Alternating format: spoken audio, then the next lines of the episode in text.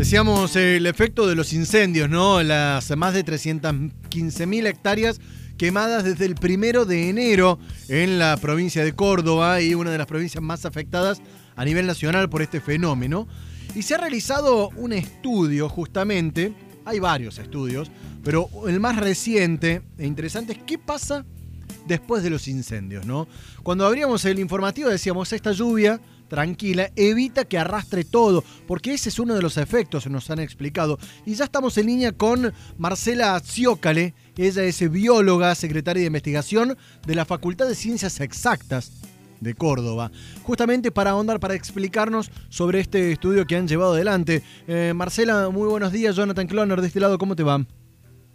Sí, buen día, buen día a toda la audiencia. Eh, bueno, acá muy bien con la lluvia. Contentos. Además, lo decía de que esta lluvia más tenue, que no fue un baldazos de agua, eh, es un efecto un poco más eh, tranquilizador para los efectos que podrían eh, suceder post incendios. ¿Es así? Sí, es así. bueno, los incendios, bueno, todos lo saben, son es un fenómeno complejo, un fenómeno de multivariables, de muchas variables que intervienen para que se den condiciones de fuego y bueno, eso en nuestra provincia lo tenemos en estos meses de agosto, septiembre, octubre, hasta la llegada de las lluvias. Eh, cuando ya se quemó, eso es lo que un poco estás comentando, eh, el suelo descubierto, eh, con todos sus granos, digamos, sueltos, si recibe una lluvia torrencial, el lava lo, lleva todo ese sedimento por, por, el, por la ladera al río y a los lagos, es decir, que se hace un ciclo de transporte de sedimento mucho más acelerado, que es, un fenómeno natural, pero cuando no hay cobertura vegetal se produce esa, esa consecuencia. Entonces, bueno, sí, eh, esta lluvia suave eh, es mucho más, eh, digamos, buena para el, para el sistema porque va a infiltrar mejor, va a mojar los suelos, va a permitir el rebrote de las semillas y todo lo que quedó, las raíces que han quedado que no se han afectado por el fuego, van a tener posibilidad de volver a crecer.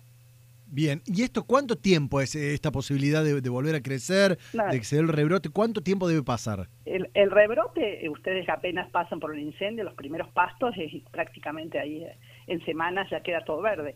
El tema es que cada especie tiene su ritmo, su crecimiento, los árboles, cada uno tiene su ritmo y su crecimiento. No te puedo dar un número específico dentro de cinco años, voy a tener el bosque igual, 20, es decir, depende después de las lluvias, del clima, de otros fuegos encima, es decir, nada es eh, sí o no, uno o dos, es, digamos, la naturaleza en este caso tiene todas estas variables, eh, la pendiente del terreno, cómo está orientada la ladera respecto a los vientos, es decir, hay muchas variables que hacen que sea un fenómeno, digamos, que hay que atacarlo por varios frentes y tiene etapas. Hay una etapa previa al fuego, después viene la del fuego, después el post-fuego, que es un poco lo que estamos hablando, ¿no? Marcela. Eh, las especies que tienen que moverse a, otros lugares. Me, me imagino que no debe ser lo mismo cuando se quema, por ejemplo, un campo en la zona productiva del sur este de Córdoba, a cuando se queman los bosques nativos de la zona de Tras la Sierra o más del norte, ¿no? En este caso particular de los bosques nativos, eh, a ver, se, daban datos de que se habían quemado el 97-98% de los bosques ya, que no, perdón, no quemados, sino extinguidos en los últimos incendios y en los últimos años. ¿Se puede recuperar ese bosque nativo? Sí, se puede recuperar, por supuesto, con, con estrategias y con tiempo.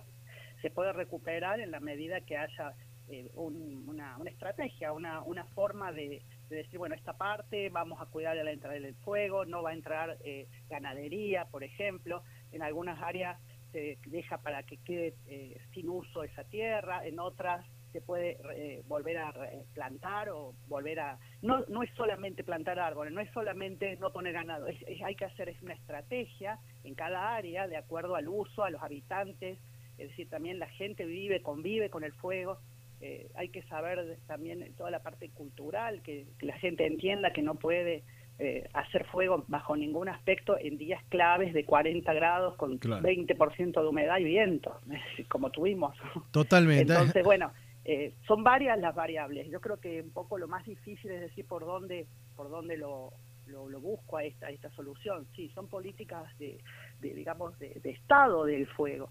De, tener que hacer, eh, digamos, un montón de cuestiones de prevención en las escuelas, de que los bomberos estén equipados, de que los científicos estudien las consecuencias y propongan soluciones. Es decir, eh, no es una sola cosa. Si ustedes vieran, eh, hay un una, algunas aplicaciones en, la, web a nivel global de la NASA que pinta todos los puntitos de fuego del planeta y realmente eh, es increíble cómo marca todos los fuegos, es decir, la, problemática es global, es decir, claro, no es, solamente de Córdoba. Eso. Por ahí lo, peligroso a veces es que uno se queda con la información internacional de lo que pasa en Australia o en California, en Estados Unidos, y no mira lo que los problemas que tenemos acá. Marcela, eh, podríamos estar eh, escuchando realmente eh, mucho tiempo las explicaciones. El tiempo es tirano en la radio. Te quiero agradecer los minutos al aire. Sí, no, lo que necesitamos, digamos, es invitarlos, que lean la página de la FACU, que, está... ¿Cómo es? el material y bueno, aparte están también las, publicaciones, eh, digamos, científicas para el que le interese, también están ahí. ¿Cómo es la página, Marcela? aprender es lo más importante. ¿Cómo es la página? La página es la Facultad de Ciencias Exactas, ponen la sigla de la facultad y en la primera que aparece está en la nota de, que hicimos de sobre qué va a pasar después de los incendios. Marcela